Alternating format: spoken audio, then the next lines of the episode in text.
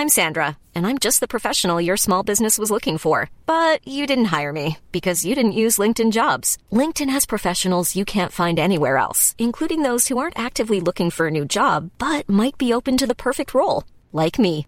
In a given month, over 70% of LinkedIn users don't visit other leading job sites. So if you're not looking on LinkedIn, you'll miss out on great candidates like Sandra. Start hiring professionals like a professional. Post your free job on linkedin.com/people today. Hey, it's Ryan Reynolds, and I'm here with Keith, co star of my upcoming film, If, only in theaters, May 17th. Do you want to tell people the big news?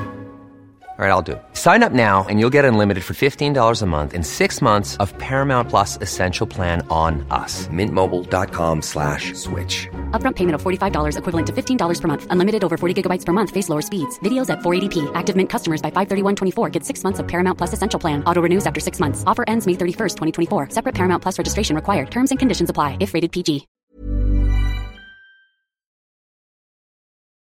Hola, hola, hola gente, ¿cómo les va? Bienvenidos a un nuevo episodio de Historias que Molestan. Yo soy Angie o Titín, como me conocen por las redes sociales, Titín Round the World. En este momento les estoy grabando desde Junín, yo obviamente sigo acá. Eh, pero bueno, el libro ya está, ya está, que era lo que me tenía eh, atada acá de Argentina. Va, atada, vine por mi cuenta. Eh, Así que el libro ya está, está en imprenta y yo estimo que en estos días ya me llega, así que ya voy a empezar a enviar a toda esa gente que, que compró en preventa, que voy a aprovechar para agradecerles enormemente de corazón, porque si no hubiera sido por toda esta gente que compró, eh, la verdad que el libro no hubiera existido porque es mucha plata que había que poner de una y yo no la tenía. Así que por siempre agradecida estaré de todas esas personitas que, que se volvieron locas en la preventa le agotaron en dos días. em, nada, muchas, muchas gracias. Yo estoy súper ansiosa esperando que llegue el libro para empezar a, a escribirlo, para dedicárselos a ustedes. Y bueno, les recuerdo, aún quedan libros en preventa en este momento. Estoy grabando el podcast porque em, decidí agregar 50 más, porque hubo mucha gente que, que, que se quedó afuera y me pidió. Yo, no lo, yo estoy contando todo esto como si fuera algo normal. Yo, la verdad que en realidad no lo puedo creer, yo no entendía porque como les dije en un momento, eh, la verdad que están comprando algo que no tienen ni idea qué es. O sea, es ustedes solamente confían en mí y es como, ay, Angie sacó algo, vamos a comprarlo. Y no saben ni qué es, e igual lo están comprando.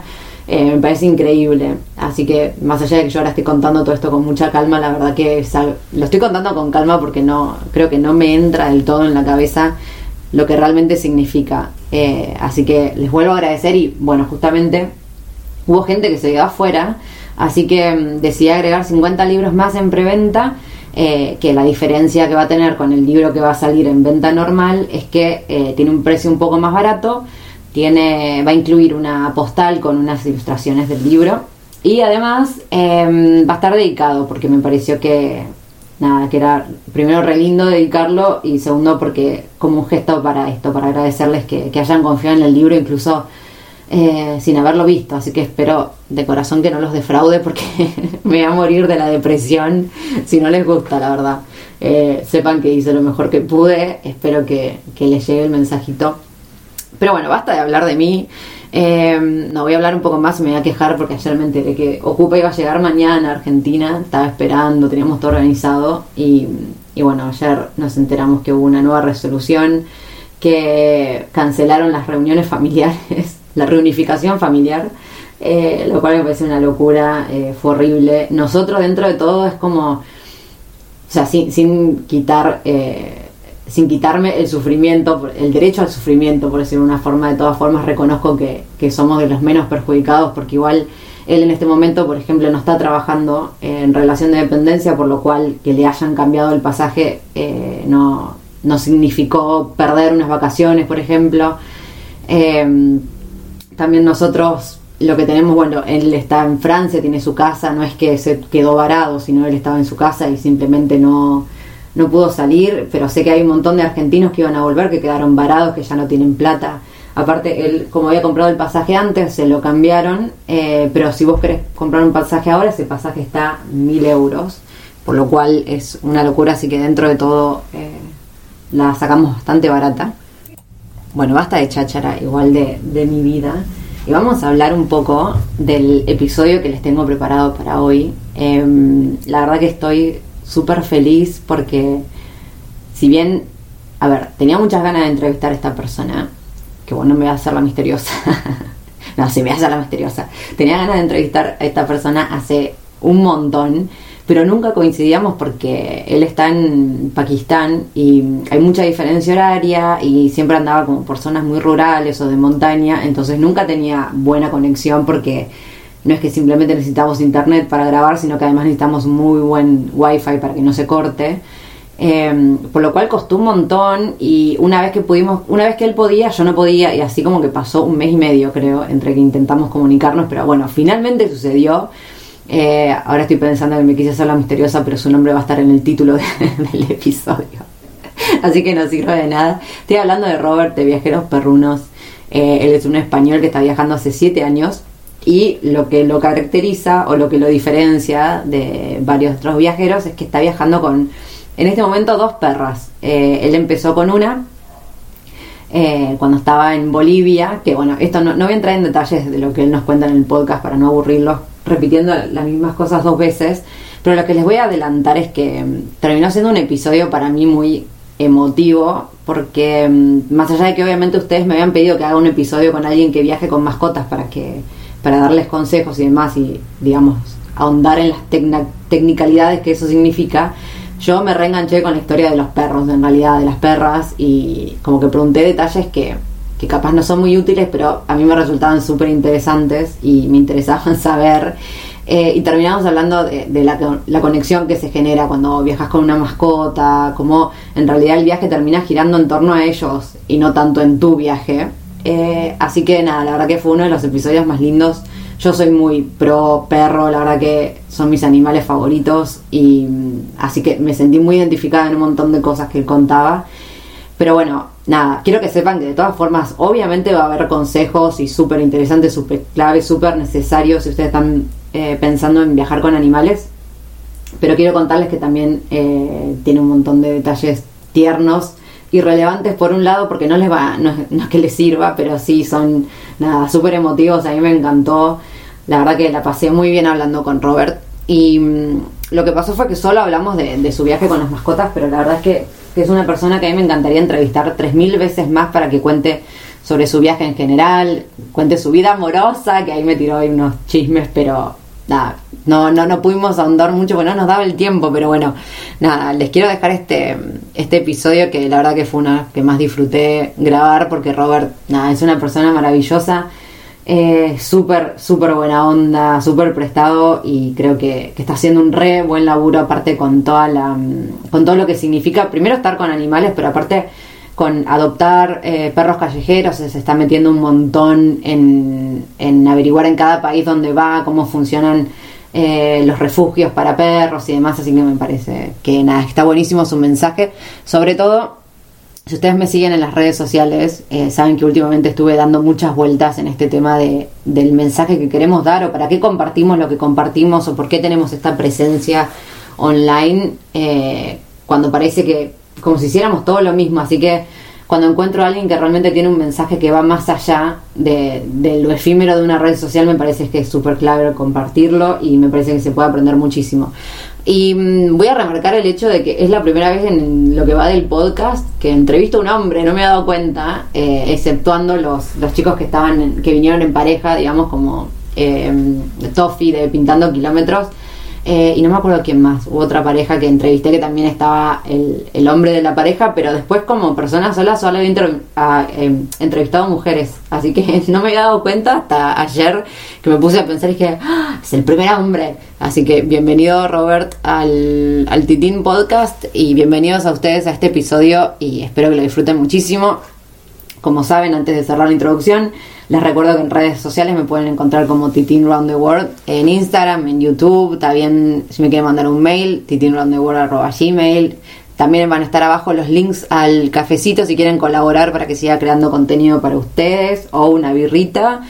Y está el libro en venta, el libro ¿Y dónde están los terroristas? que es mi primer libro, que trata sobre mi viaje sobre Irán. Eh, está a la venta, está en preventa, quedan unos ejemplares ya que incluyen lo que, lo que les nombré antes. Y bueno, nada, me despido y los dejo con el episodio que espero que lo disfruten tanto como yo. Un besote. Hola gente, bienvenidos otra vez a un nuevo episodio de Historias que Molestan.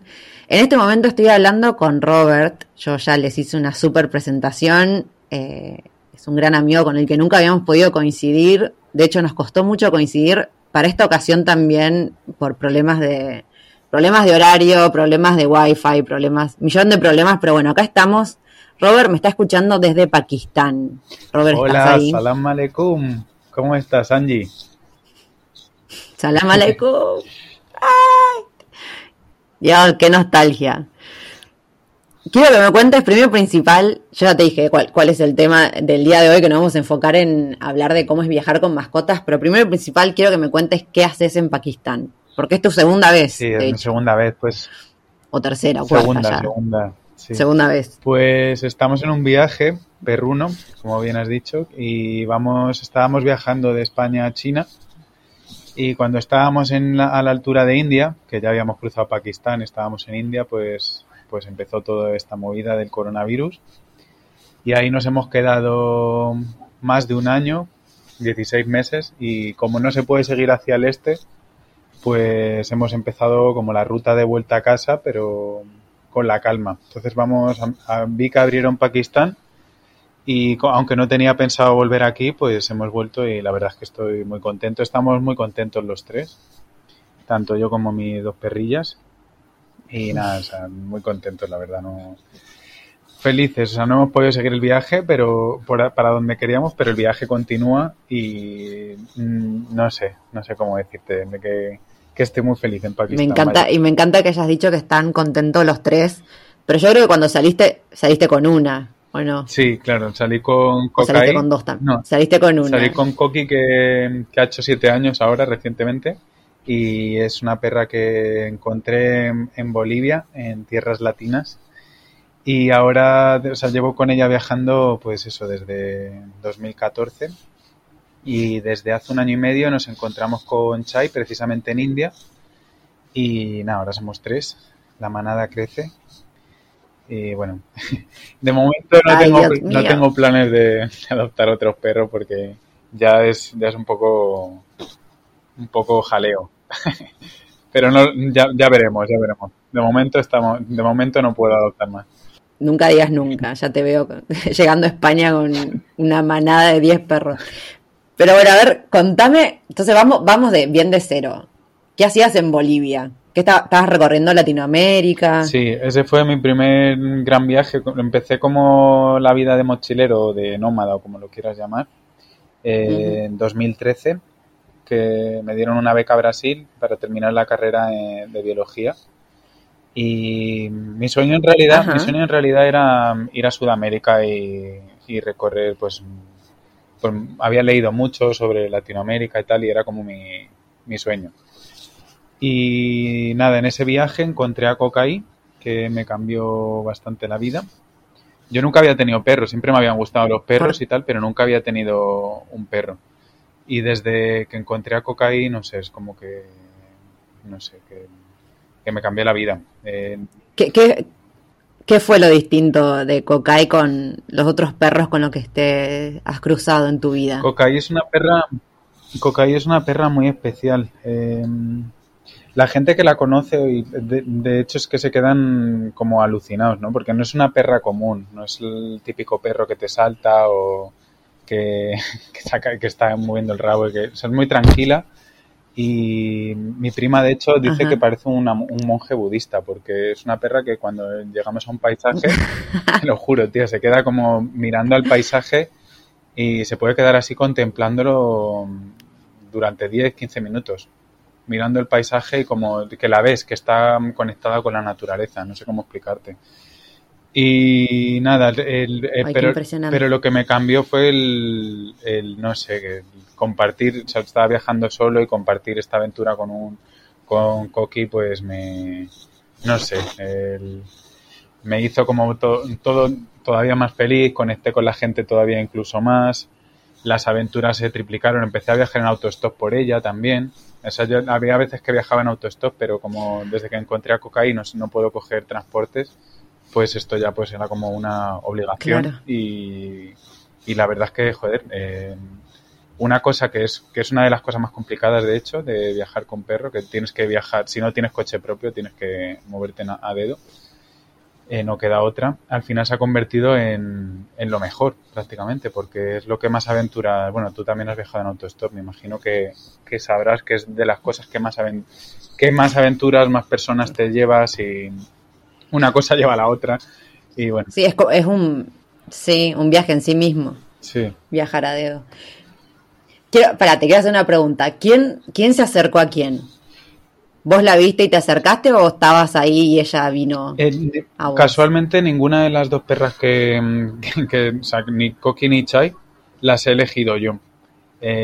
una, eh, Coqui, la primera, que estábamos en un camping en una localidad que se llama Samaipata, no sé si conoces, en Bolivia, cerca de Santa Cruz de la Sierra. Eh, y estábamos ahí acampando en un, camping, vaya. Y llegó una chica uruguaya, eh, María Jesús, y llegó con un, con un perro y nos dijo que se había encontrado una camada de perros, eh, que si, que por favor que fuésemos y que, que les recogiésemos y que ya les buscaríamos una familia. Y no sé qué se me pasó a mí por la cabeza que dije, venga, vale, voy a, voy, a recoger yo también un perro. Y cuando llegamos, que fuimos varios viajeros, eh, esta chica uruguaya, María Jesús, me dio, me dio a coca ahí. Me dijo que, ella había pensado recoger a esta perra, pero que como al final había recogido al otro, que quería que esta la recogiese yo. Y nada, siete años después aquí, aquí seguimos juntos. Esperemos que por lo menos otros siete. Y Chai fue un regalo del desierto, tío. Fue como mm, en India apareció ella de la nada. Estaba acampando también ahí con Cocaí y con mi hermano que estaba de visita y apareció ella. No sabemos cómo, porque el pueblo más cercano estaba como a 10-12 kilómetros y era también una cachorra. Y apareció ahí de la nada, buscamos a la madre, al día siguiente también. Y nada, al final también pensábamos buscar una familia, pero, pero nada, al final nos dimos cuenta que la familia éramos nosotros y ahí y aquí sigue, un año y medio después. Y ahí sigue. ¿Y entre ellas cómo se llevan? Muy bien. Al principio Cocaí no, no la aceptó muy bien, digamos, porque ella es muy tranquila, como he dicho antes, y Chai es, un, es todo lo contrario. Son como el yin y el yang, la noche y el día. No tienen nada que ver. Y Cocaí estaba como un poco recelosa o celosa, no sé. No sé muy bien exactamente qué es lo que, que estaba sintiendo. Me imagino que una mezcla de sensaciones y no, no le gustaba un pelo, te lo digo pero poco a poco, bueno, en realidad fue como en dos, tres semanas pegó un cambiazo y, asumió como, asumió un rol que nunca le había visto a ella, que era el de madre, el de madre o hermana mayor, y empezó a protegerla, la, aceptaba en, en, la esquina de la tienda donde dormíamos o en, o en la cama, si hemos dormido en cama, que al principio no lo hacía y de guía también, no sé, y ahora ya, bueno, Chai ya es mayor, ya, bueno, tiene un año y medio, adolescente, entonces eso ya no lo tiene que hacer, pero sí que la sigue protegiendo. Cuando, por ejemplo, Chai que se acerca a todo bicho que se mueve, o sea, intenta jugar desde con perros de la calle hasta con cabras o, vacas o gallinas, lo que sea, pues Coqui va y le, le dice cuando se puede, cuando no. Eh, no sé. La, ha protegido también de algún perro callejero que sí que la, ha intentado atacar a Chai. Y eso, muy bien. se llevan muy bien. Ahora juegan de vez en cuando, tal, y no, eso. Lo que pasa es que Coca es más mayor, hay un, hay, una, hay un salto generacional ahí, pero vamos, que muy bien. Qué bueno. Igual ahora pues voy, voy, a ir para atrás y para adelante porque siempre tiras algo que después te quiero saber, pero igual me gusta seguir como la historia en, en el momento que se fue dando. Entonces, vos estabas en Latinoamérica, de repente te llega, aparece Coca ahí. ¿Y cuándo decidiste, ok, voy a empezar a viajar con ella? ¿O cuándo decidiste no separarte en realidad? Porque creo que cuando fuiste a buscar a los perros era para después ayudar a que encuentren una familia ahí mismo. Sí, sí. Claro. Eh, no lo sé. ¿Sabes qué pasa? Que cuando, cuando recogimos a estos perros de, la, de los cartones estos que estaban en Samaipata, justo Cocaí nos dimos cuenta, al principio yo no lo sabía, claro, pero nos dimos cuenta que Cocaí era la que peor estaba. Y yo creo que por eso, porque como estaba tan mal y la curé y, y se recuperó. Estaba, de hecho, el veterinario cuando la llevamos me dijo que esta perra no iba, que no le daba chances, vamos, de, que sobreviviese. Entonces, como se recuperó y no sé, fue una mezcla de que estaba viajando solo, vi que me daba compañía, que había estado muy enferma y de repente se, o sea, que al final se curó después de una, semana ahí eh, dándole medicinas y demás. Y no sé, y también el hecho de ver que sí que se podía viajar con perro, porque al principio yo cuando recogía cocaí dije, bueno, vale, pues puedo viajar como mucho una semana con ella, eh, le busco una familia y ya. Pero vi que se podía, que no solo que se podía, sino que me encantaba. Eh, y luego encima, en, en, como había estado tan enferma y, y no sé, que estaba viajando solo a lo mejor, pues eh, que conectamos mucho y, y, nada, y fue, la verdad que fue rápido. El, eh, la decisión la tomé bastante rápido y a lo mejor en menos de un mes, no me acuerdo exactamente, pero sí alrededor de un mes, dos como mucho. Que ya al final, o sea, hubo un momento que, que dije, no me voy a engañar a mí mismo, no estoy buscando, no estoy buscando una familia para ella, la, o sea, esta perra la quiero adoptar ya. O sea, la quiero adoptar y quedármela. Porque eh, mis padres me preguntaban desde España por, por correo y tal. Eh, ¿Qué tiempos aquellos? Es que en, en, en esos tiempos no, tenía, no, tenía, correo, no tenía WhatsApp ni, ni Instagram ni nada de estas cosas. Y eso me, y me decían, pero mejor dala ya porque luego te vas a encariñar ya, búscale una familia. Y les decía, no, no, tranquilos, que yo esto lo sé gestionar. Y ya hubo un momento que les mandé un correo y les dije, oye, mira, mamá, que esta perra se vuelve para España. Y mis padres se enfadaron mucho porque decían que desde el principio me dijeron, bueno, yo vivía y sigo viviendo, de hecho, cuando estoy en España sigo viviendo con mis padres. Me decían que, que no, que una perra en casa no. Y ahora, bueno, ahora son también los, los más amantes de los perros que te puedes echar a la cara. Les ha cambiado la vida a ellos oh. también, sí, sí. sí, pero viste, sí es la típica, los padres siempre no, no, y después son los primeros que te lo sacan, de hecho.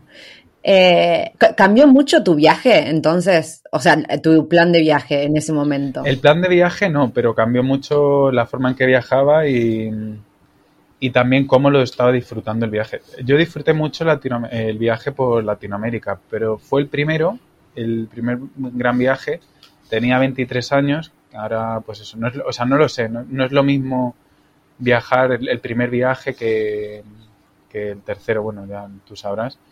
Y también depende de la edad que tienes, pero en ese momento como que sí que como estaba viajando solo, pues echaba mucho de menos a mi familia, a mis amigos, tal. Ahora también, ¿eh? pero lo gestiono, lo sé gestionar muchísimo mejor.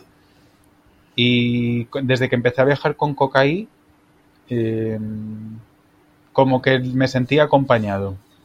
Viajas solo, pero no viajas solo. O sea, no viajas solo, porque estás con, un, con, una, con tu perra.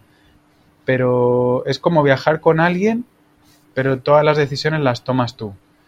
Entonces es como viajar solo porque no, no dependes de nadie para hacer los planes, pero con la ventaja de que vas acompañado. No sé si me explico. Lo mejor tienes lo bueno de las dos cosas. Wow. Ay, no, no, no. Nunca, nunca lo había pensado de esa forma. Estaba pensando, mientras estabas hablando, yo pensaba, claro, como estás acompañado, pero no tenés que lidiar con lo molesto que a veces somos los seres humanos. Es como perfecto. Es, perfecto. es ideal. Nunca lo había pensado así, es muy bueno. Si vas con alguien tienes que decidir, ok, yo quiero ir aquí, eh, la otra persona quiere ir aquí, entonces tienes que debatir o yo qué sé, cuánto tiempo te quieres quedar en un sitio, la otra persona a lo mejor se quiere ir ya, pero tú estás a gusto. Y, con, al final con los perros, a ver, siempre tienes que pensar por ellos también, ¿eh? No te creas. Eh. Y, eh, claro. Tienes que, y de, y de hecho ahora que Coqui tiene siete años, pues pienso todavía más en ella porque, yo qué sé, o sea, que está muy bien, ¿eh? Para viajar.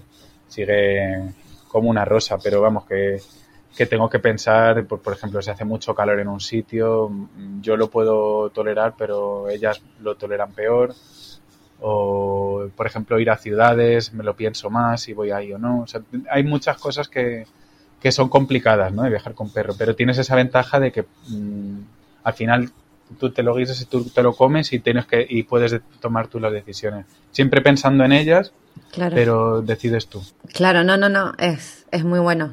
Y te iba a preguntar, Robert, porque dijiste que te cambió muchísimo y de hecho sentís que es mejor viajar a dedo estando con la perra. ¿Cómo fue tu experiencia? Porque en realidad, o sea, el hecho, viene esta pregunta por lo que vos dijiste y también porque mucha gente me ha preguntado a mí que, mm, que bueno, que ellos quieren viajar, que quieren viajar a dedo, pero que sienten que con un perro va a ser más difícil, con un perro, con un gato va a ser más difícil porque capaz la gente es medio reacia a levantarte, pero del otro lado estoy escuchando como que en realidad tu experiencia parece que es hasta, diría, la opuesta. ¿Cómo fue que te cambió? ¿Cómo- ¿Qué es lo que vos sentís que genera en la gente? Para mí viajar a dedo es el, viaje en sí. O sea, el- lo más importante, es verdad que es muy cansado, ¿no? A veces y tal, pero, pero es lo que más experiencias me ha regalado y, se lo debo a, a Cocaí y a Chai ahora, bueno. Y mm, sí, es verdad que es más complicado, depende de cada país, ¿eh? Eh, por ejemplo, en, o sea, en general es más complicado, pero por ejemplo en Estados Unidos y Canadá conocí muchos eh, viajeros autoestopistas que me dijeron que habían tenido experiencias muy malas, que, muy, que la gente no te levanta. Y a mí al revés. A mí, de hecho, la gente me, me recogía súper rápido y me decían eh, te- que sepas que te hemos cogido por, por tu perra, por cocaí. O sea que depende, claro, es que depende. Hay países que son súper dog lovers y, y te frenan por el perro. Y al final también es un filtro, viajando en autostop, es un filtro para, para conocer personas maravillosas y en mi caso, eh, personas que le gustan los perros además. Entonces siempre mm, es un poco sesgo, ¿no? Porque dices, joder, estoy viajando en Pakistán o en Irán, que, es eso, que a, a priori son países en los que hay menos amantes de los perros, pero al final, viajando a dedo, conoces mucha gente que les gustan los perros, porque eso, te- los que paran les, les tienen que gustar los perros sí o sí. Entonces eso también mola porque conectas con, conectas con estas personas y te cuentan cosas de la cultura perruna, que al final es de lo que escribo yo sobre todo. Eh, y entonces pues no sé, mola. En Irán me contaron muchas cosas de, de cómo va el tema de las, prote- de las protectoras que hay allí, o en Pakistán también, o de leyes que hay antiperrunas y bueno, cosas de esas. Así que sí, Ahora, eh, sí. no es O sea, sentís que, claro, que, que en algunos países, de hecho, te, te como que fue mejor estar con, con cocaí. Eh, por lo general es más fácil hacer autostop sin perro. De hecho, nos toca esperar muchas veces muy, o sea, mucho tiempo. Y he conocido viajeros, por ejemplo, aquí en Pakistán que dicen que es que es súper rápido. Pues a mí me toca esperar más, pero, pero luego cuando para alguien, siempre es alguien que, bueno, en realidad siempre, aunque viajes sin, sin perro. Cada vez que te para alguien, es alguien que merece mucho la pena. Entonces, eso. no sé. Que cuesta, cuesta un poco más, pero, pero que al final siempre te llevas experiencias increíbles y, y vale la pena. Sí, y que básicamente no es imposible. No, no, no, Tampoco. para nada. Siempre se puede. Siempre se puede. Claro que sí. Te iba a preguntar, porque ahora nombrabas esto de, de Pakistán o de Irán, que, que te cuentan cómo es la situación con las perreras. Antes de, antes de Coca, ¿estabas metida en, metido en eso? ¿Era algo que te interesaba? No, no. O sea, los perros siempre me han gustado. Nunca se te hubiera ocurrido. No, Sí. yo estaba más interesado en, por ejemplo, en, en refugios, eh, o sea, perdón, en, en trabajar en, en áreas forestal, en parques nacionales o con fauna salvaje. Ajá. Eh, bueno, yo soy biólogo y esto es de lo que más me interesaba, tanto voluntariado como ya si, si pudiese encontrar trabajo, pues todavía mejor. Eh, sí, era más con rollo a- animales salvajes, conservación y ahora eso, eso, eso me sigue interesando muchísimo, pero ahora estoy más enfocado al tema de, de perros y bueno, gatos también. Hemos viajado con un gato, por cierto, también, un amigo, un amigo de la India, estuvimos viajando unos meses con él. O sea que con gato también se puede. Ay, para no. los que más, para los que quieran viajar con gato, pues claro que se puede también. Y sí, no, o sea, sí, por- precisamente por viajar con Coca y Chai estoy más metido en todo esto ahora. Debe ser como todo, todo un mundo aparte. Yo creo en India estuviste bastante también activo, ¿no? En ese tema. Sí, en India mm, con el tema del confinamiento, eh, porque en India fue un drama, ¿eh? con todos los perros, no he visto más perros callejeros en, en ningún otro país y siento como mucha debilidad por los perros de la calle. Eh, bueno, aparte mis dos perras son callejeras también, a mucha honra. Y mm, eso, entonces en el, en el tema del confinamiento fue un drama en India porque los perros de la calle viven de, de la comida de los negocios y entonces de repente todo cerró, la gente no podía salir a la calle y todos los perros que había ahí pues no, de repente se quedaron sin comida de un día para otro y son muchos. Entonces eh, fue, un, fue un drama. De hecho el gobierno de India al final tuvo que que pedir a la ciudadanía que por favor que sacasen comida. Ah, y entonces yo aproveché esto, aparte yo tenía dos perros, bueno, eh, tenía mis dos perras, y aproveché que podía salir para también alimentar a, a los perros del barrio en el que me estaba quedando. Y en particular una familia de una madre que estaba la pobre destrozada, mm, yo creo que física y emocionalmente, porque tenía tres crías y, y no podía y estaba bueno con un tumor, oh. sarna. Entonces sí que ahí hice bastante labor con em, conseguí traer a una organización después de varias semanas em, y nada, eso, le sacamos adelante, bueno, sacamos a una de las crías y a la madre adelante. Por desgracia los otros dos no salieron, pero bueno, que es que es, en India fue, fue complicado. Y sí, he colaborado con, después con varias organizaciones, pidiendo también donaciones de, por Instagram y Facebook y tal.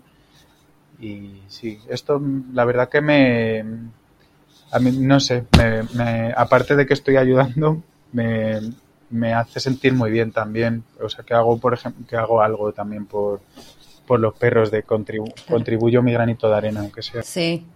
No, me encanta que, que sí, que le encontraste otro, otro motivo al viaje. Eso, eso. Es que, capaz nunca te hubieses imaginado antes de ir a Latinoamérica que ibas a terminar eso es lo, De hecho, eso era justo lo que quería decir, gracias, es que no me salía explicarlo bien. Que es, es una motivación, es una motivación más para viajar. Y ahora mismo es el motor principal de, del viaje. Porque al final cuando, cuando llevas mucho tiempo, bueno, tú también lo sabrás, cuando llevas mucho tiempo en ruta, es como que llega un momento que dices, vale, eh, sí, está bien esto de disfrutar, conocer culturas, pero sientes que tienes que hacer algo más, ¿no? No, no, no sé. bueno, eso que...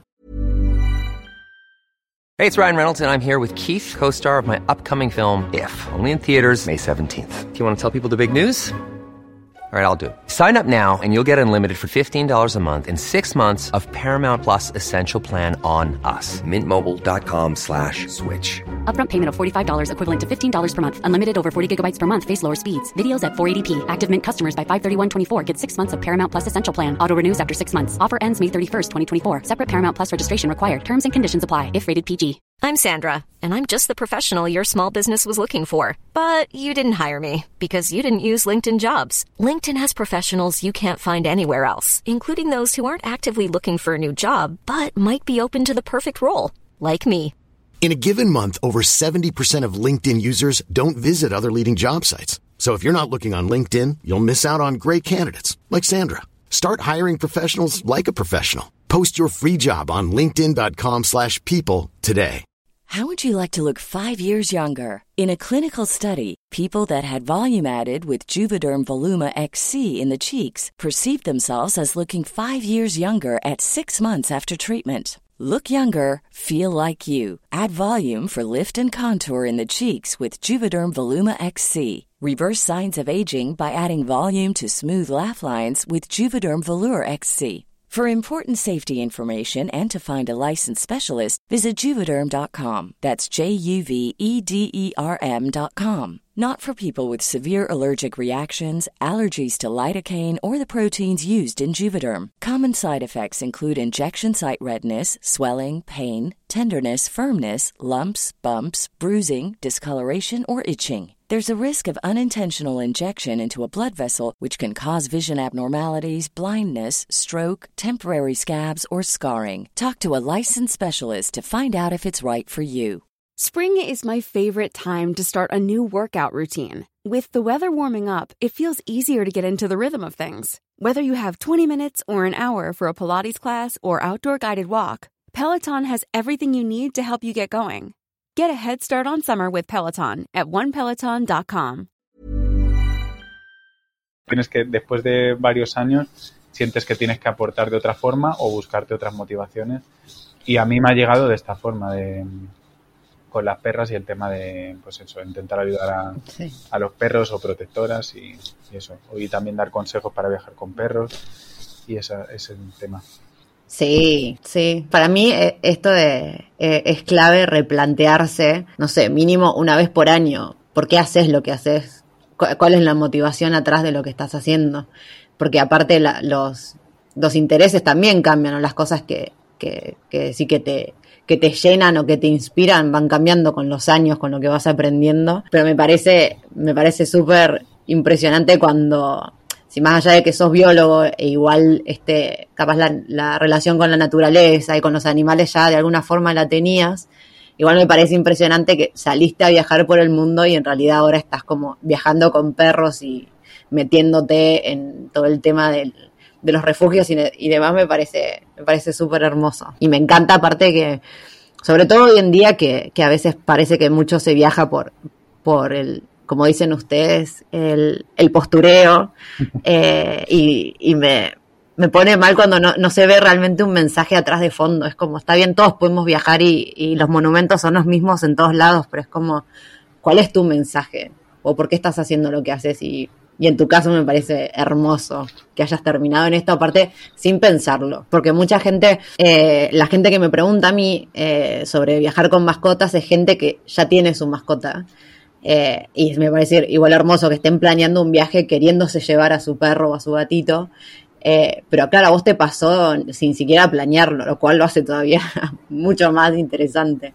Así que me, me encanta la historia. Muchas gracias. Igual vamos a, a, los detalles un poco más técnicos. Básicamente, desde el principio, ¿qué fueron las cosas que, que tuviste que empezar a, a tener en cuenta al empezar a viajar con un perro. Más allá de esto, por ejemplo, hay cosas que nombraste hoy, como por ejemplo el clima, que igual capaz un cachorro no es lo mismo que, que una perrita de siete años, pero ¿qué cosas tuviste que empezar a prestar atención que, que antes no lo hacías cuando estabas solo? Pues las dos, las dos cosas principales, que, que las digo también porque a lo mejor le viene bien a alguien que esté planteando ¿no? un viaje con perro y que seguro que ya se habrán planteado, eh, son el transporte y el alojamiento. Eh, pues eso, te cambia, eso te cambia totalmente. Tienes que, viajar en autostop, como ya he dicho, eso ya, ya lo hemos mencionado. Y, y por otro lado, el, el alojamiento eh, es mejor si puedes llevarte una tienda. Yo ya viajaba con tienda en realidad, pero de vez en cuando me quedaban hostels y tal, porque también estaba guay por la parte social y ahora eso prácticamente descartado. Es verdad que depende del país. Hay países que en India, por ejemplo, es jauja y se puede hacer lo que, lo que quieras.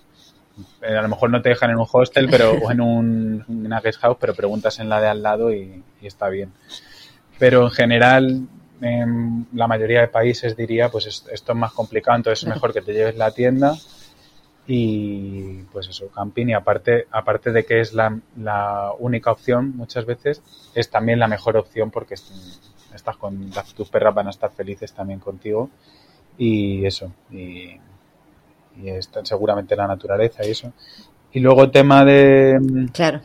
Aparte también, relacionado también con el tema del transporte y, y el alojamiento, yo ya en realidad, en realidad tampoco me cambio tanto porque casi siempre, yo, casi siempre he ido más a pueblos y, y, zonas rurales.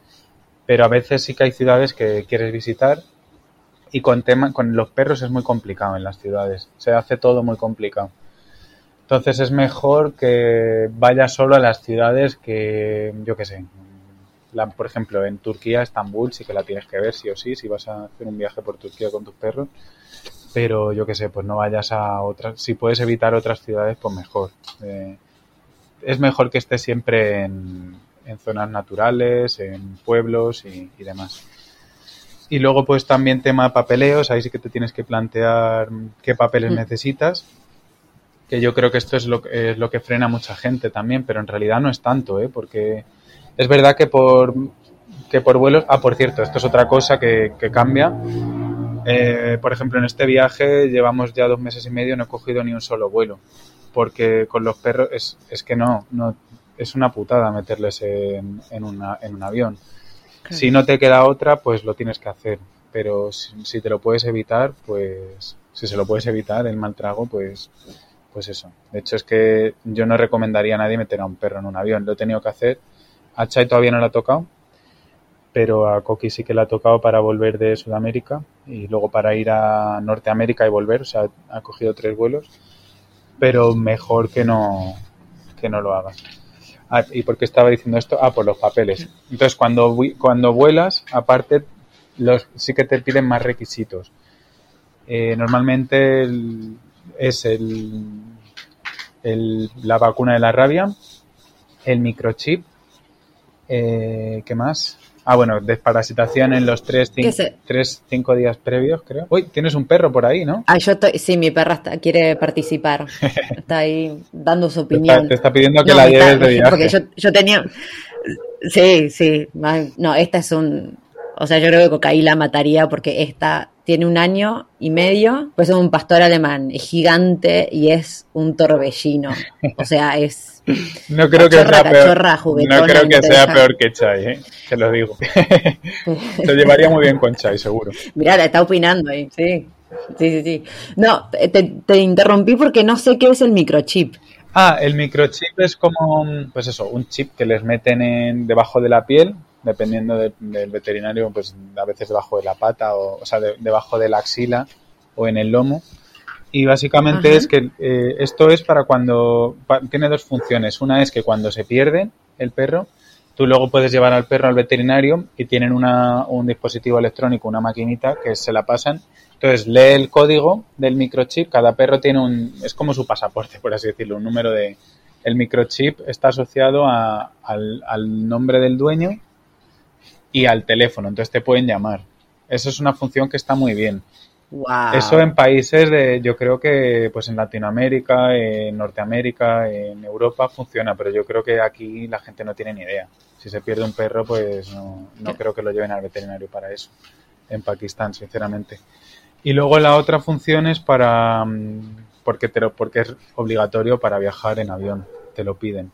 De hecho, le leen el código cuando, cuando vas a viajar.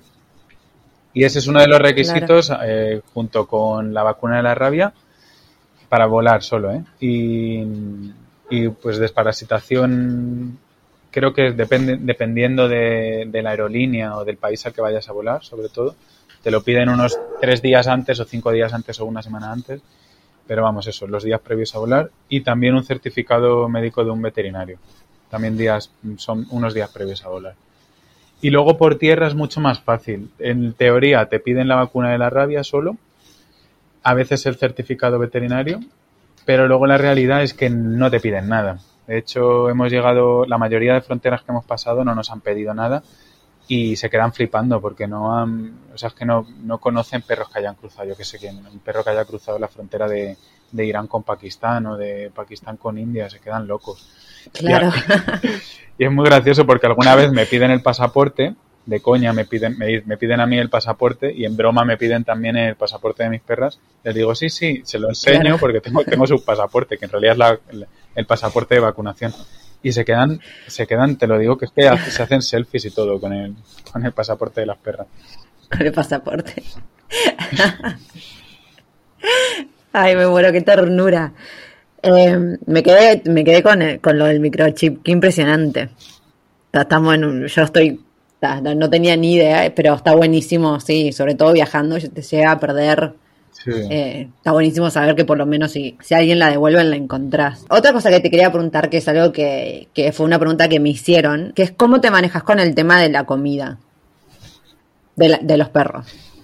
Pues también depende del país, pero por ejemplo aquí, ahora, ahora estamos en Islamabad, que hemos venido aquí por papeleos y porque venía mi chica también, que estoy muy contento, después de más de un año. Ay. Y, y con el tema de la comida en Pakistán, por ejemplo, muy difícil. Eh, han pasado meses sin catar comida de perro cuando hemos llegado aquí, que es, que es como más, yo qué sé, pues más una ciudad y tal y hay más gente, aquí hay gente con perro. Choca porque en Pakistán a la gente no, tiene perros, pero aquí sí. Y mm, eso, aquí les he dado, les, les he dado comida después de dos meses sin, comida de perro y se pusieron súper contentas.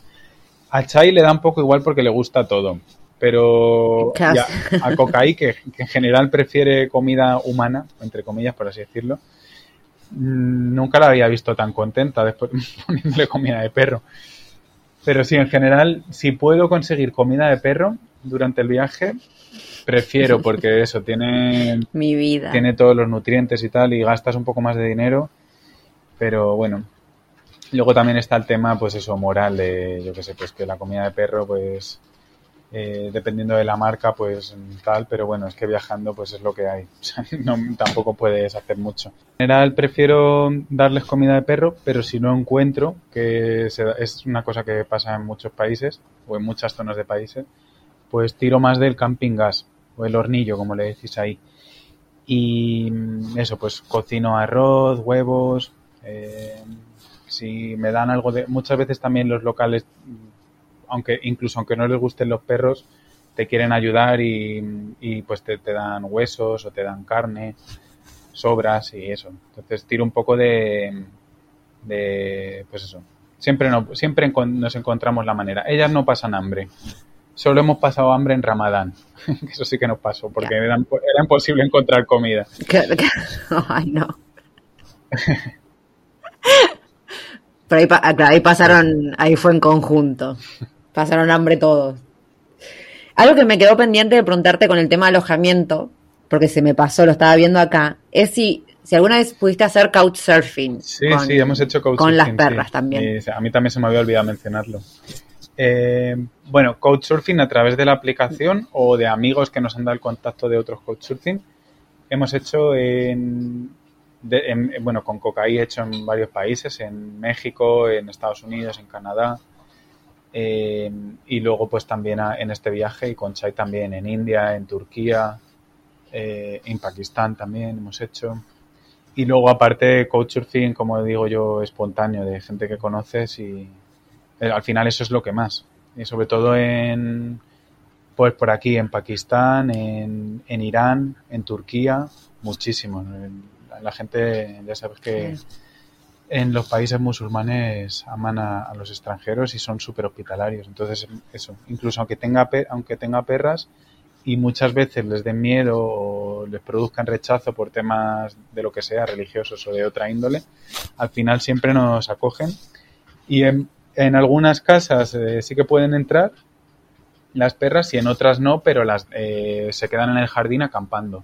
Y como les gusta mucho la tienda, porque es como su casa al final, pues ellas se quedan, duermen muy tranquilas en la tienda.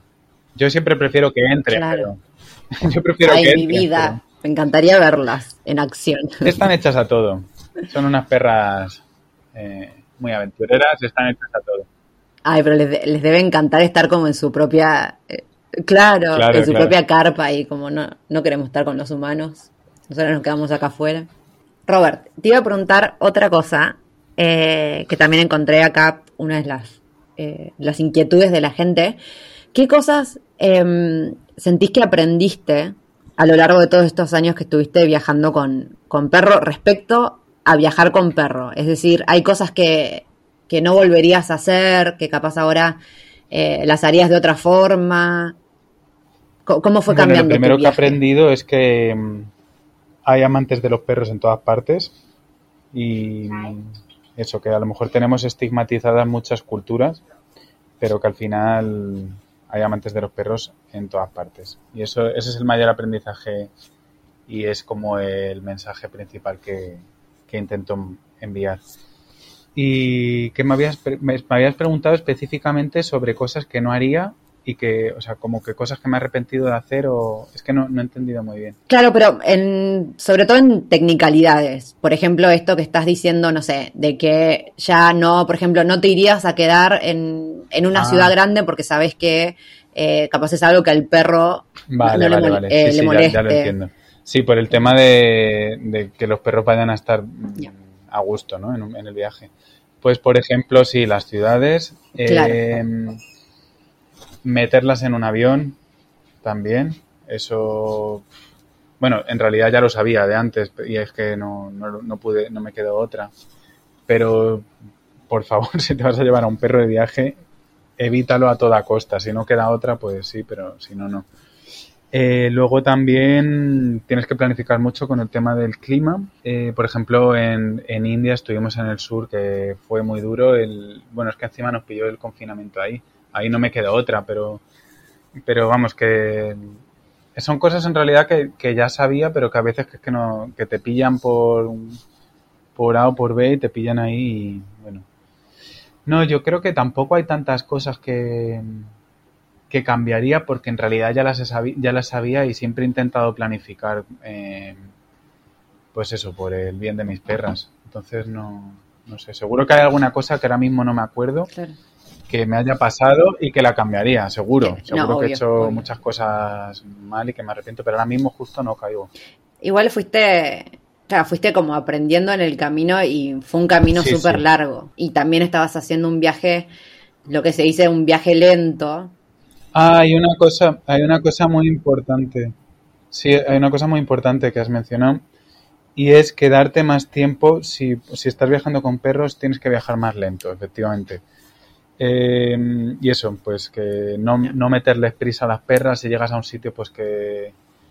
o sea, no, no, ir de un sitio para otro. En, por ejemplo, en, en Sudamérica, antes sobre todo antes de viajar con Cocaí, eh, pues que era como un viaje, era mi primer viaje y quería ver muchas cosas y a lo mejor me quedaba uno o dos días en algunos sitios. Eso ahora ya no lo hago, casi siempre me quedo más, más días en un mismo sitio por y sobre todo por ellas, ¿eh? pero por mí también, me gusta más viajar así ahora, disfruto más, ya me da un poco igual perderme unos sitios, prefiero disfrutar los sitios que veo y ya está, pero, y, pero eso, por mí, por esa parte, pero, pero por las perras por la parte de que, joder, llegas a un sitio y tienen que disfrutar y, y también el autostop es duro para ellas porque estás en la carretera.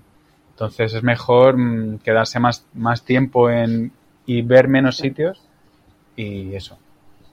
Y disfrutar. Disfrutamos más los tres así. ¿Hubo alguna vez que, que hayas sentido que el, que el destino lo eligieron ellas y no vos? Es que, es que somos muy parecidos en gustos, entonces yo creo que lo que les gusta a ellas me gusta a mí. Entonces yo creo que elegimos, elegimos, estamos de acuerdo, siempre estamos de acuerdo en los sitios que nos gustan. Entonces, mm, sí, yo creo que sí, que han elegido ellas sitios y, o que he visto que ellas han estado muy a gusto y he dicho, venga, pues nos quedamos un poco más. Por ejemplo, en el norte de la India.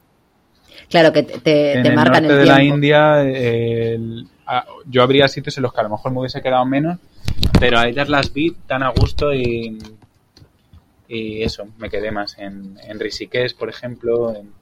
cada uno tenía su vida, es muy gracioso porque en Rishikesh estábamos viviendo en, en una guest house que era un, era un ashram, un templo, eh, pero lo habían reconvertido a guest house. Y cada uno tenía su vida, y abría la puerta y ellas se iban a... Cocaí normalmente se quedaba en la guest house, pero echando a los monos, que no le gustan nada los monos, y había muchísimos monos. Era como su función, proteger la guest house de monos. Chai se iba a la calle, porque Chai tiene sus genes callejeros, se iba a la calle con sus amigos y luego volvía por la tarde y yo pues me dedicaba a escribir o, lo que sea y luego pues también dábamos paseos juntos por ahí, pero vamos que, que ahí nos quedamos mucho porque estábamos los tres, cada uno a su pedo, ¿no? cada uno a su onda, muy, pero muy felices los tres. con todo lo que me estáis diciendo, yo lo que pienso es cuando alguien, cuando alguien me pregunte si viajar con, mascotas o no, yo lo que veo en realidad es que, como decíamos del auto-stop, que el auto-stop es, es un viaje en sí mismo y no podés ponerle ninguna expectativa ni de horario ni de nada porque en realidad lo que estás haciendo es, es bueno, ver que te depara la ruta, ver a qué persona conoces y, y que esa aventura en sí misma sea el viaje. Y me parece que con las mascotas es, debería ser lo mismo. Si tenés ganas de hacer un viaje que tenés súper planificado, el destino y la cantidad de ciudades que querés conocer, tal vez no sea lo ideal viajar con mascotas. Si vas a viajar con mascotas, es simplemente dedicarte a la mascota. Pero lo más importante es lo que dices, que, que tienes, o sea, no tienes que tener, no puedes tener límites de, de horarios ni de destinos que quieras ver porque al final no disfruta nadie, es un estrés para ti y es un estrés para tus perros, es que no, no se puede. Tienes que, lo más importante es que no tengas, claro que es que esto tampoco lo puede hacer todo el mundo, al final nosotros somos muy afortunados, ¿no? Es, bueno, también es la vida que hemos elegido. Pero tenemos, estamos muy afortunados en el tema de que no tenemos límite de tiempo. Eh, yo, por ejemplo, no sé cuándo voy a volver a España. Eh, entonces, pues eso, no, no puedes tener, es que no, no, no se, no es, no es compatible viajar con perros e ir con prisas, no se puede. Y luego también es muy importante el tema de darles libertad. O sea, si te vas a llevar a un perro y lo vas a tener con la correa todo el tiempo, o te da miedo que se pierda, o tal, que joder, también, eso es uno de los miedos que tengo yo también, ¿no? Pero creo que es muy importante, para mí es muy importante darles libertad y, y es la forma de, tienes que encontrar, es, es un poco, parece un poco complicado, pero al final no lo es tanto. Pero hay que encontrar el equilibrio en, entre darles libertad para, y ser felices todos y, y eso, ir sin ataduras, sin prisas y eso. No sé si. Sí, también eh, pensar, yo, yo no sé cómo que pensaría, porque obviamente eh, si yo tuviera una mascota, vivo sola y vivo con mi mascota y me quiero ir de viaje, si la estoy llevando solo por el hecho de que, que la extrañaría mucho, o si la estoy llevando porque siento que también le haría, le haría un bien a la mascota, porque también capaz si no sé, si es una mascota de departamento que le encanta estar echada todo el tiempo, capaz no estaría bueno que me la lleve de viaje solo porque no quiero extrañarla. Me parece que es como una, una gran responsabilidad también, de hecho, de ponerse tanto en, el lugar de, lo que crees que le va a hacer bien a la, al animal. Sí, puede ser, pero, pero lo que dices, yo creo que todos los perros tienen en sus genes de lobos domesticados, tienen el instinto de, de viajar, o sea, son viajeros por naturaleza y les encanta. Y de la aventura, exacto. De la aventura. por mucho que sea un perro que está acostumbrado a, estar en el sofá viendo la tele, al final si le llevas a la, cada vez, me imagino que cuando la hayas llevado a la montaña la habrás visto. ¿no? O sea, no hay perro más feliz que... Es como Coqui, cuando hemos vuelto de viaje a España, ella también disfruta la casa, ¿eh? dice, hostia, por fin, es como que la ves diciendo, joder, por fin un poco de serenidad, puedo estar aquí en la cama tirada pero luego cada vez que la llevo a la montaña, cuando me hago algún viaje con mis amigos el fin de semana o con mis padres o lo que sea, la veo y digo, es que esto es lo que ella, esto es lo que quiere. Y yo creo que todos los perros son así, cuando les, cuando les llevas a un sitio abierto, que no hay ataduras, que son libres y que pueden correr, mm, es que se les ve en la cara. Entonces yo creo que un perro, si te lo llevas de viaje y lo sabes gestionar bien, que al final lo vas aprendiendo por el camino. O sea, que es normal que la gente tenga miedo de que diga, joder, que si mi perro al final si me lo llevo, no sé si va a ser, no sé si va a ser feliz, a lo mejor va a extrañar el piso, pero no, si lo sabes, al final aprendes a gestionarlo, al final aprendes a llevarlo mejor y, irás yendo a los sitios en los que tu perro va a estar feliz y, y por eso tú también vas a estar feliz. Al final es que van, son cosas que van de la mano. Entonces irás seguramente, acabarás viajando por más por áreas de naturaleza o por pueblos y ahí donde verás que es donde está tu perro más feliz y seguramente tú también. Ay, sí, me imagino que, que se debe hacer una conexión hermosa. Ahora, mientras decís esto, sí, estaba pensando en, cuando te pregunté me imaginé en realidad como, viste los gatitos así que son todos como una bolita y les encanta estar en el calor arriba de los calefactores, como que estaba pensando en esa imagen y me imaginaba al pobre gato en el medio de la montaña. Pero ahora cuando dijiste esto, me, sí, yo me acuerdo, esta, la perra que escuchabas ahora opinando, eh, nosotros tenemos una casa y tiene un jardín, pero la cara se le transforma cuando podemos ir a una laguna que está acá cerca, cuando está abierta, y la alargamos y corre por el agua y corre, y le ves la cara que está sonriendo. Es impresionante. Así que sí, sí, tenés razón con, los perros, es verdad que por más que hayan crecido en un sillón, seguro los pones en la naturaleza y como que se les despierta así el chip genético de, la aventura. Que por cierto, ahora que has dicho lo del, gato, que yo también tenía esa, esa concepción de que un gato no puede viajar, de el gato está en la casa. Todos los gatos que conozco eh, son felices y no se mueven prácticamente, comen y duermen se mueve más bien poco. Pero el gato este que, lo he mencionado antes, que viajamos en India con un amigo y con este gato Mango, que por cierto lo encontró Cocaí, y, y mi amigo lo adoptó y empezamos a viajar juntos. Y este gato, te juro que es que no he visto gato más feliz y que, incluso en autostop, que digo, hostia, es que los gatos también pueden viajar. Y no solo teniendo tu coche propio y tal, es que yo flipaba porque los gatos que conozco que le sacan de casa muchas veces están como desorientados, ¿no? Y les cuesta más adaptarse. Pero este gato, vamos, eh, mamó aventura desde el principio y, y para adelante. Y, y, era hasta salvaje, cazaba por el camino, bueno, estaba disfrutando el, el tío. Me muero. bueno, Robert, para ir terminando, que ya vamos casi como una hora, te quiero preguntar entonces cuáles son, capaz hacemos un resumen, porque igual fuimos, fuiste nombrando un montón de cositas, pero cuáles serían los consejos primordiales que le dirías a una persona que quiere, que quiere viajar vale, con su pues mascota? Que, pues que sí, que, que, es verdad que hay, que, se, que hay muchos problemas, que, eh, que puedes pensar que hay muchos problemas, pero que al final no son tan, tan difíciles. Pero eh, lo principal es que sí que tienes que tener tiempo y que si te vas a, si te vas a ir a un sitio que requiere coger un avión, pues y te vas por poco tiempo, pues mejor que no te lo lleves. Ese es el, esos son como mis las dos los dos kits de la cuestión principales. Principal. Pero que al final sí que, que, por muchos problemas que creas y si te puedes llevar a tu perro, que joder que te lo lleves porque no te vas a arrepentir. Eh, no te vas a arrepentir. Eh, ya verás que todo se va a ir solucionando. Eh, hemos ido hablando de temas de transporte, de alojamiento, de papeles, pero bueno, es que también depende de cada caso. Si tienes, es más fácil, si tienes un coche, yo creo que no hay ningún problema si puedes viajar con coche, porque joder, no, a todo el mundo no le puedes recomendar viajar en autostop. Eh, a mí me encantaría que todo el mundo viajase en autostop porque es increíble, y, pero entiendo que haya mucha gente que no quiera. sí. Eh, entonces, pues eso, pero si tienes coche, depende de, depende de cada caso.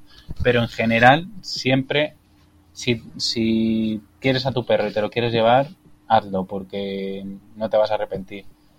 Ya sé que es un consejo muy, general y que a lo mejor no ayuda mucho, pero es que es verdad, es que es verdad. No, está, está buenísimo escuchar a alguien que, que, que hable con conocimiento de causa y te diga que lo hagas. Para mí eh, es la clave. Yo a vos te creo. Cuando viene una persona que nunca viajó y me dice, ¿cómo vas a viajar con un perro? Voy a pensar en vos que hace como siete años estás viajando con perro y de hecho estás sumando perros en tu viaje. No sabemos en qué vas a terminar de acá a tres años. Así que me parece un consejo súper que no es solo posible, valorable.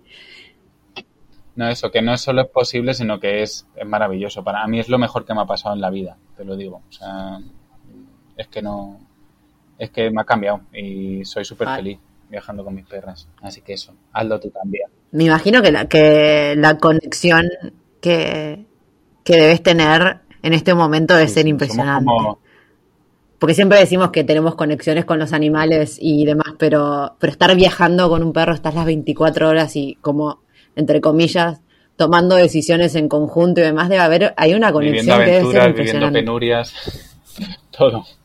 Estamos, estamos muy conectados, somos uno. Me imagino, uy, somos sí. uno. Ay, qué lindo, qué lindo. Ay, ojalá algún día nos pueda conocer. Estuvimos cerca en, Paqui- en Irán, ¿te acordás? De hecho, Pero tenemos conocidos. malentendido. Nos quedamos con, nos quedamos en casas de gente, sí, en casas Tenemos de gente, conocidos en común. pero no, nos cruzamos por muy poco. Ojalá, ojalá nos crucemos y ojalá sea en Irán.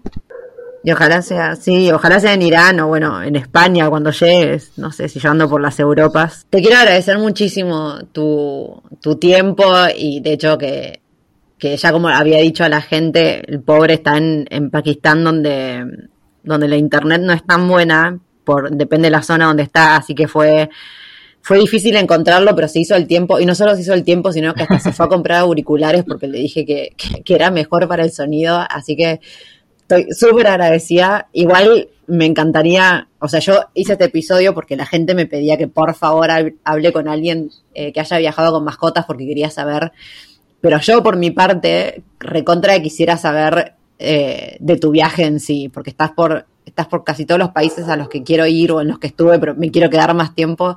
Así que formalmente te voy a invitar a que cuando haya otro momento disponible de conexión nos juntemos otra vez y hagamos un episodio para que Incluso para que solamente hables de Pakistán. Yo me muero, tengo a Pakistán Joder, tenés- metido en la frente y, y estar leyendo tus historias Pakistán. con... Todo el mundo tiene que venir Sí. a Pakistán. De verdad que es que es un es una pasada de país. Dios. de gente. Es como, bueno, como Irán. igual que Irán. De, eh, la, la, gente es de otro planeta, tía. Aquí es. Vas por la calle, te invitan, no sé. No te adelanto acontecimientos para tu próximo viaje. Y claro que sí que estoy encantado. Sí. De hacer, encantado de, claro. de, hacer este podcast y de otro, si quieres. Bueno, ya. muchísimas gracias. Gracias, Robert. Un abrazo muy fuerte desde la capital de Pakistán. Y ahí se fue este último episodio de Historias que Molestan. Espero que lo hayan disfrutado tanto como yo. La verdad que, nada, me pareció excelente. Robert me parece una, un ser humano hermoso, la verdad. Así que fue un placer entrevistarlo. Y les quiero agradecer a ustedes por haber pedido que, que hable con alguien con mascotas, porque la verdad que, que fue una, un aprendizaje enorme para mí también. Les dejo un abrazo gigante eh, y les recuerdo dónde me pueden encontrar. Me pueden encontrar en las redes sociales como Titin Round the World en Instagram o en YouTube. Y en mail estoy en titinroundtheworld.gmail.com. Abajo les dejo los links para los cafecitos, me quieren invitar, para una cerveza y para que compren el libro que aún sigue en preventa. Quedan un par de ejemplares, eh, sí, en modalidad preventa, que es lo que incluye la postal y la dedicación. Eh, y nada, y volver a agradecerles que estén del otro lado bancándome en, en todos mis proyectos. Les mando un besote enorme y nos vemos en el próximo episodio. Hi, I'm Daniel, founder of Pretty Litter. Cats and cat owners deserve better than any old-fashioned litter. That's why I teamed up with scientists and veterinarians to create Pretty Litter. Its innovative crystal formula has superior odor control and weighs up to 80% less than clay litter. Pretty Litter even monitors health by changing colors to help detect early signs of potential illness. It's the world's smartest kitty litter. Go to prettylitter.com and use code ACAST for 20% off your first order and a free cat toy. Terms and conditions apply. See site for details. Hey, folks, I'm Mark Marin from the WTF Podcast, and this episode is brought to you by Kleenex Ultra Soft Tissues your ally to help tackle your allergy symptoms this season. I love the change of seasons, but nobody loves pollen and all those other things floating in the air that make you sneeze during this nice weather. Kleenex Ultra Soft tissues are hypoallergenic and allergist approved. So fight back against watery eyes and runny noses without worrying about irritating your skin. For this allergy season, grab Kleenex and face allergies head on. How would you like to look five years younger? In a clinical study, people that had volume added with Juvederm Voluma XC in the cheeks perceived themselves as looking five years younger at six months after treatment. Look younger, feel like you. Add volume for lift and contour in the cheeks with Juvederm Voluma XC. Reverse signs of aging by adding volume to smooth laugh lines with Juvederm Volure XC. For important safety information and to find a licensed specialist, visit juvederm.com. That's J U V E D E R M.com. Not for people with severe allergic reactions, allergies to lidocaine, or the proteins used in Juvederm. Common side effects include injection site redness, swelling, pain, tenderness, firmness, lumps, bumps, bruising, discoloration, or itching. There's a risk of unintentional injection into a blood vessel, which can cause vision abnormalities, blindness, stroke, temporary scabs, or scarring. Talk to a licensed specialist to find out if it's right for you.